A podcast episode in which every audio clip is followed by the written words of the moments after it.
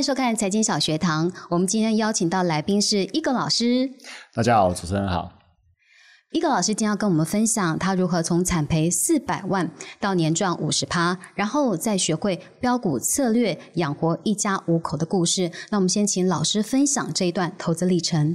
其实，在民国一百年的时候，我那时候接触的是房地产，然后跟一群房地产朋友在学习投资理财。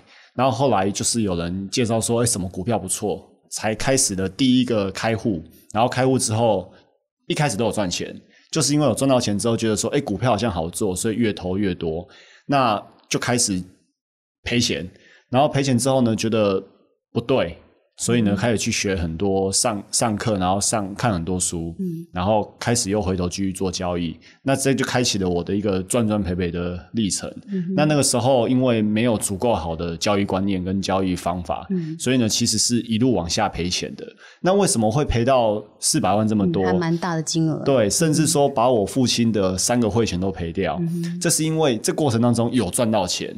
就是有时候你新手运也好，或者是说市场的随机奖励也好，你不一定就是会那么标准的一直赔钱，那就是过程当中可能会十次赚个两次，而且偶尔乱做也会赚到大钱，那就以为说自己是 OK 的，那就在那个时候资金就是失去了风控，然后投入越来越多，然后真的彻底摔下来之后，才发现说原来这些方法。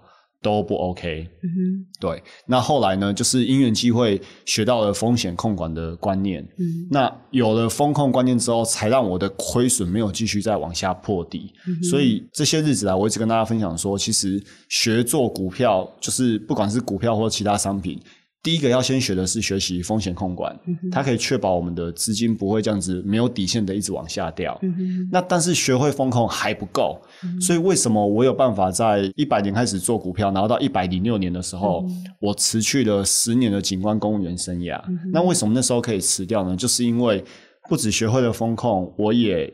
学会了跟开发出可以获利的策略，所以这里又提到第二个，你要先学会风控，再来你要有会赚钱的策略，稳定获利的一个方法。对，它要可以稳定的赚多赔少，或许还是会赔钱，但是你可以赚多赔少。这时候才可以逐逐步的累积出你的获利的能量。嗯哼。那很多人很好奇问我说：“为什么你会有那个勇气去辞掉这个？而且是铁饭碗公务员。对啊，警官公务员生涯的铁饭碗生涯，跟思想跟信念有很大的关系。我们做标股，我们不希望上面有压力，我们希望标股就是一直创新高，对不对？突破盘整区，然后再创新高。那其实我觉得人生也是如此。所以当我一直在警官公务员生涯里面的时候，我的薪资天花板就在那个地方。我那时候年薪才刚毕业三五年就已经破百万了，而且是稳定的破百万。但是我觉得好像就到顶了，所以我的薪资发展到顶，我觉得我的。知识成长或者人生发展也这样就到顶了。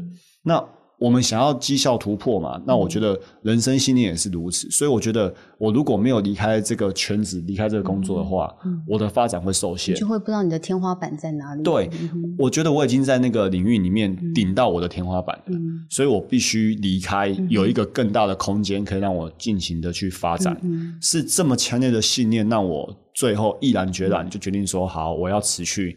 警官公务员的生涯，然后出来了靠交易为生，嗯，然后一直到现在，嗯。可是我觉得这样的是其实一个很大的落差，就是因为公务员刚刚老师也讲是稳定的铁饭碗，而且老师有三个小孩哦。你要想说以老婆的角度来说，老公辞去铁饭碗，还要养三个小孩。如果你在股票市场没有稳定获利的话，其实对家庭经济来说是一个很大的风险。对对，所以那个时候的获利一定是有一定的把握的，才敢出来。那。出来之后，其实变得更好，因为专职交易了，所以我有更多的心思去开发更多的策略，然后优化原有的策略，让绩效变得更好。所以现在已经不只是养三个小朋友，连我太太都从上市公司的工程师，她一年也是有超过百万的收入，她也都辞掉了。对，我们现在一家五口就是每天都可以有很长的相处时间。对，我觉得这个生活是。我很想要的，对对对。好，那我们来看一下，就是呃，老师从公务员到专职的交易员，他在专职这三年了嘛，对不对？其实都是呃，算是稳定获利。我们可以看一下这个绩效表。这个绩效表它是策略的绩效。我现在在台股做一件事情，就是我希望出来做教学分享的，必须要如实呈现，因为有些人他会去秀对账单或者是呃交易状况，但是呢。那个很可以选择性的呈现，如果有心人士的话，那我觉得我既然要讲，我就全部都公开讲。所以我把我这些年来的所有选股状况，就是即使都公开在网络上，任何有订阅专栏的人都可以在网络上面看到我的选股状况。所以他可以做到一件事情，叫童叟无欺。我我不需要刻意去秀这个赚钱的，然后不秀这个赔钱的。所以呢，这张表呢是策略的绩效。我必须说明的是，策略绩效跟实际交易绩效不一定完全一样。比如说，里面有一些像我们今年也有逮到合一，也有逮到中天。那对我来说，我都在专栏里面分享说我没有买。那为什么没有买？因为他们不能融资，那我做股票呢？百分之九十我都是使用融资，所以他们当初不能融资，我就没有办法做到。就好像最近的股票是元金，我们策略都有选到，目前的涨幅已经来到了百分之两百多。percent，那我也没有做到，为什么？因为它不能融资，所以这个就是策略的绩效，就是按照我的猎鹰九号策略，它可以实现这样赚多赔少的报酬。那过去这几年来呢，它每年都达到本金百分之五十以上的报酬。那这里要稍微说明一下，本金五十 percent 怎么来的？就是说，如果你每一笔交易承担的本金风险是百分之一，那这个时候呢，你的本金报酬就可以按照这个策略绩效有百分之五十以上。那或许你会好奇说，那我自己交易状况呢？其实我自己交易状况。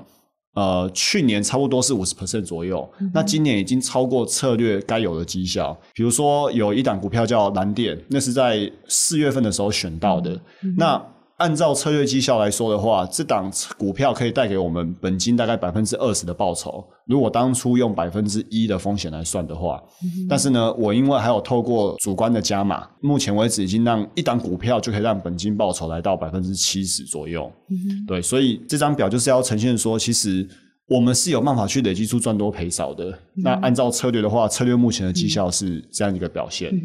好，那老师所谓的策略其实就是标股策略，对。然后只是说大家也都想要找到标股，想要靠标股翻身，但其实这其实还蛮困难的。是。好，那我们就请老师教我们怎么找到标股。OK，其实标股哈，市场上标股有很多。那我做过一个统计研究，从二零一六年开始，好，那为什么二零一六年？因为二零一五年十月份的时候，台股涨跌幅从七趴变成十趴，所以呢，那个七趴的股票我就不谈了，因为现在交易制度改变嘛。那从二零一六年到二零二零年上半年，我做过统计，扣除掉一些没有成交量的股票之外，全台股大概每个礼拜会有两档股票哦，涨幅超过百分之两百。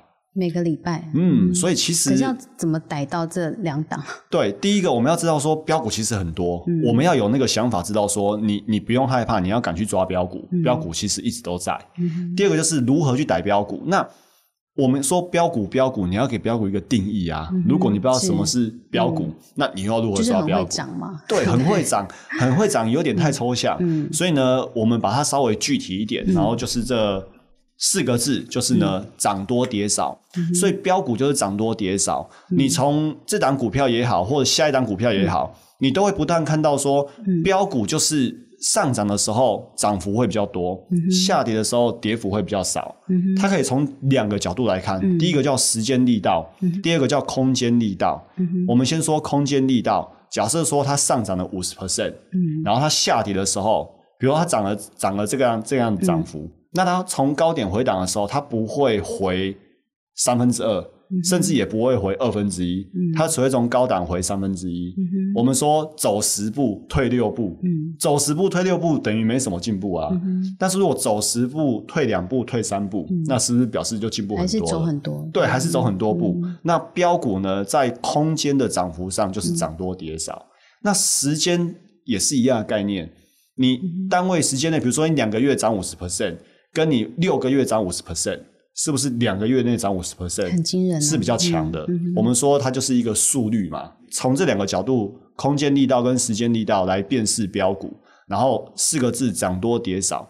你就可以看得出来说，这档股票呢，它是标股还不是标股？嗯哼，对，嗯，好。可是现在是台股万二，当然还是适用这样子一个标股策略嘛。只是说万一啦，我只是说万一，因为毕竟涨多了，然后最近开始有一点点的修修正跟震荡。那万一遇到崩盘，这样一个标股策略会不会风险很大，受伤也很重？OK，好，我们常说呃。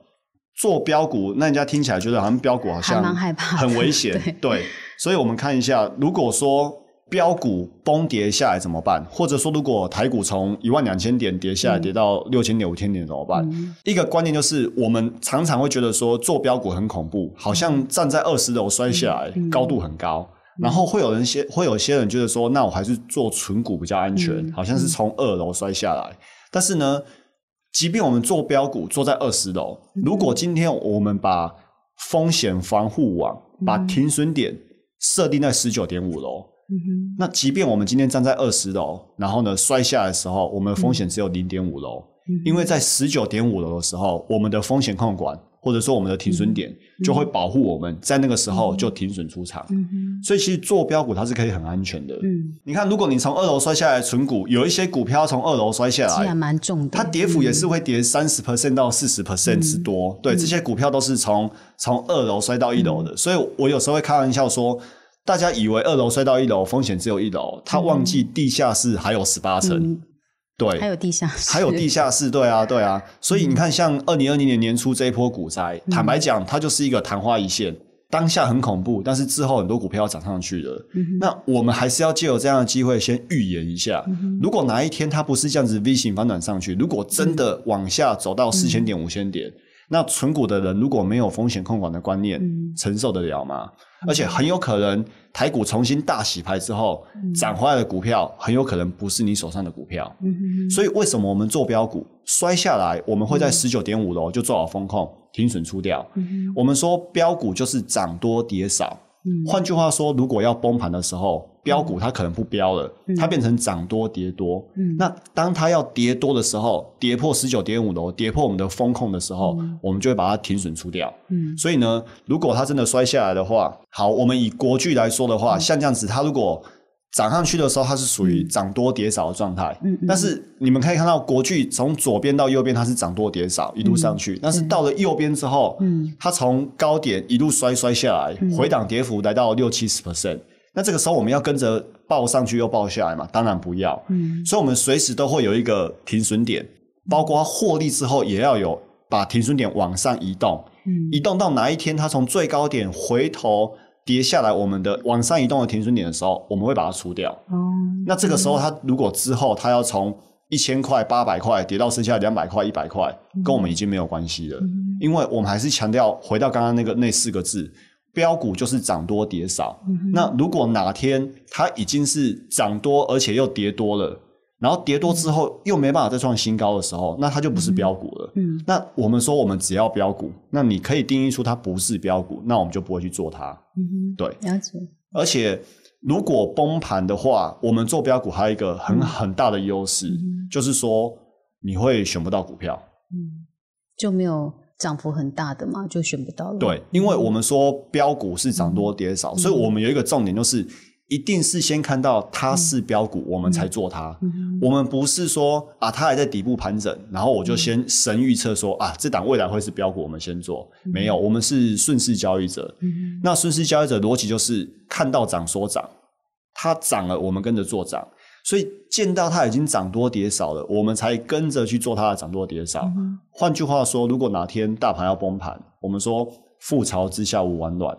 所以当大盘崩盘的时候，也不会有标股出现。那没有标股出现，我们就选不到。那选不到就没有得买，没有得买就。就没有损失这样子，对啊，没有买就不会损失。好，所以其实老师刚刚还提到一个很重要的观念，就是他们的顺势交易跟标股策略其实有一个动态调整的方式，就是你的呃停利点好像也是会往上，然后停损也是会跟着往上，对，所以你才会能呃稳稳的抱住这一段。因为我觉得你就算找到标股，我觉得不厉害，厉害的是你可以抱到整段这样，所以这个是一个。技巧跟关键，对吗？对，它同时要有两个角度，技法跟心法。技法就是说，你要去定义说什么叫标股。比如说，以我的策略来说，我就会定义说，它从最高点回档 n percent 的时候，我会先部分减码。嗯，然后回档更多 percent 的时候，我会全部卖掉。那这个数字怎么来的？来自于我大量观察台股过往的标股，他们都有这些共通的现象。那当你有经过这些历史验证，跟一档一档股票逐日验证之后，你会发现说，哦，原来这个回档 n percent 的时候，是我可以信任它的。换句话说，如果一档股票今天跌停，我可能都不会去动它。因为它跌停只是从最高档回档十 percent 而已啊，但是还没达到我需要减码或卖光的时候。举例来说，以这张股票来说，其实它这样子在上涨的过程当中，它也曾经从这个绿色线在高点回档下来。嗯，所以一档标股它在形成的过程，你必须给它一定的空间去震荡。嗯我们心中要的标股不是那种每天都涨停，然后永远不回头的，因为它的发展历程可能需要半年到一年的时间。嗯，所以。技法上你要去定义说回档多少是可以接受的，然后下一个就是心法上你是否可以足够的理性跟足够的平静。很多投资人在做股票就是想太多，他们被太多念头盘踞在心上，然后呢，他们失去了原本交易的纪律，或者他们根本就不知道自己交易的纪律是什么。比如说，我今天问一个投资人说：“哎，你做这张股票，你的纪律是什么？”其实会有百分之八十五的投资人回答不出来，是对。那回答出来，投资人下一个课题是：那你如何真的可以纪律交易？这就是我这些年来不断在台股市场分享正念交易心法或者 NLP 交易心法的关键所在。目的就是要投资人，就是你要知道有纪律，而且你可以做到守纪律。那我们透过专注在当下。专注眼前你所该做的事情，而不是去想说它接下来会跌，或者我刚刚已经赔钱了，我这一次先不要进。这些都叫做念头。念头不值得拿来做交易，只有纪律策略才值得拿来当做我们交易的决策依据。因为毕竟都会有情绪吧，恐慌。贪婪这种在交易上面难免，那所以老师需要呃，投资人学会是纪律，有了纪律，你就可以克服所谓的心魔这样子。对，我们也不是说你都像上人一样，都都都不要有情绪，而是说我们有足够的内在修炼，就是情绪来了，我们知道说 OK，情绪是情绪，但是呢，我依旧做我该有的纪律交易，它可以被分得很清楚。你绝对可以紧张、恐慌、担心、难过，或者狂喜都可以。但是狂喜之余、狂忧之余，你还是要知道说，那眼前我按照我的交易策略，按照我的纪律，我现在该怎么操作？否则，一档股票它要涨百分之一百、百分之两百。它过程一定有很多的机会，会想要让你把它卖掉。对，震荡一定很大。对对，而且我们思考一下，如果一档股票，我们说涨涨幅百分之两百，给它一季来涨，合不合理？嗯，其实很合理呀。那再来一季的过程当中，我们有没有可能遇到台股哪天大跌，美股哪天大跌？随时都有可能。对，随时都有可能。那如果你随时都会因为台股大跌或美股大跌，你就把手上持股卖掉，那这样子的习惯一辈子就都抱不到大标股，因为标股过程你一定会遭受到这些考验，所以这时候我们就是不让那些大盘或者不让一些念头影响，我们回头还是只问自己一句话：我眼前该做的正确的事情是什么？那就是原本该有那个纪律。所以这些日子以来，我教大家的是一个交易系统，具体来说，它可以是一个纪律。然后呢，也教大家如何知道又能做到。对，所以其实老师不只教投资标的选标股嘛，其实还教你如何克服他投投资心理的一个障碍跟恐惧。对，因为在交易的过程，我自己也是吹的啊，所以我体会到说，必须有这些东西才可以让我安定。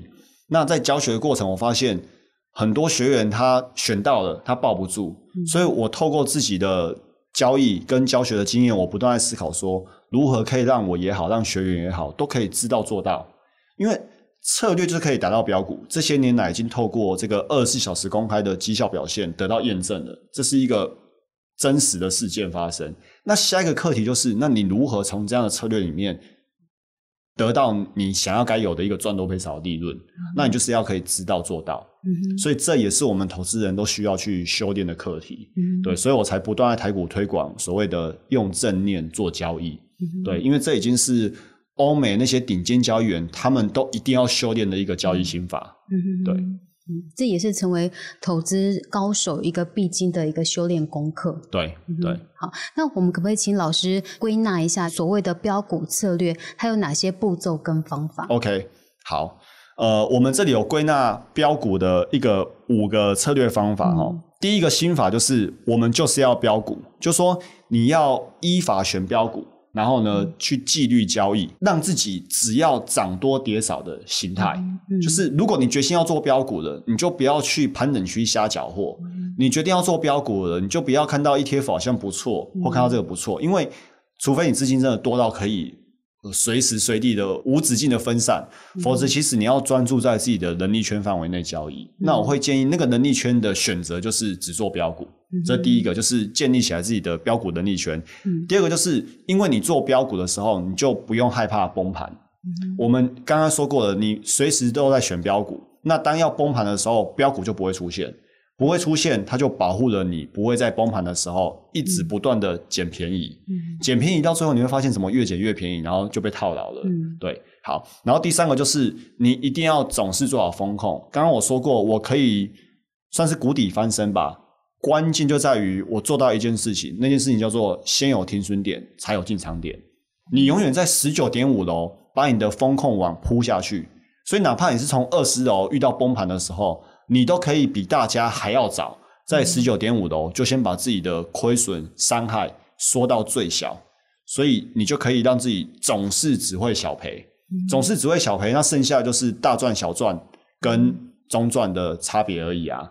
因为你你不会大赔的，刚刚也统计过，从二零一六年到现在，其实每个礼拜都有很多标股可以做，所以它绝对值得我们去做。然后第四个就是能力圈范围之内降低自己的交易频率。频率哪一个算高？其实这个频率哈、很难定义高或低，因为比如说当冲的人一天可能交易十档，嗯所以你要去用自己的方法去统计验证，说过往这一年嗯你的交易的档数大概有哪些。这件事情其实很多人没有去做，因为他们没有去做交易日志，他们也没有策略，他们嗯听到什么消息就买什么股票。嗯但是当你有一个 SOP 固定的股票之后，你会发现说，原来这是我的交易频率。那这个降低交易频率，它是一个概念，就是说，每当你觉得交易不顺的时候，或者策略出问题的时候，你永远往一个方向思考，那个方向就是我该如何降低交易频率。你会发现，只要你交易频率降低下来，其实你就有很大的机会绩效可以提升上来。因为太多的交易机会只是增加太多的赔钱机会而已。越做越错这样子。对，越做越错。对，就每当你觉得怎么赔钱的时候，你把它摊开一堆账单来看，一定是一直在交易，交易频率过高。嗯对，那当然，短冲或者是当冲，或者是中期波段或长期波段，每个人交易频率又没有一个标准答案。嗯但是那个方向不会改变，就是要降低交易频率。嗯即便当冲也是这样。嗯对，那最后一个呢，就是我们要专注于少，但是更好。就是刚才除了交易频率之外，比如说你学技术分析，你学筹码分析，或你学财报分析，其实你都要思考，不是把很多东西都灌在一起，而是少则得，多则获。就是越少，其实你才可以去得到那个那个你想要的那个绩效。那你把它大杂烩都进来的话，其实只是让事情变得更复杂。所以你要专注于少，但是更好。嗯哼，对。好，所以老师的那个课程其实主要是教这个标股五策略。就是教大家如何选标股，如何做风控，嗯如何知道做到这三个。嗯哼。对，好，那我们今天非常谢谢一个老师的分享。如果你也想学会这套标股策略，年赚五十趴，欢迎订阅一个老师的课程。财经小学堂，我们下次见，拜拜。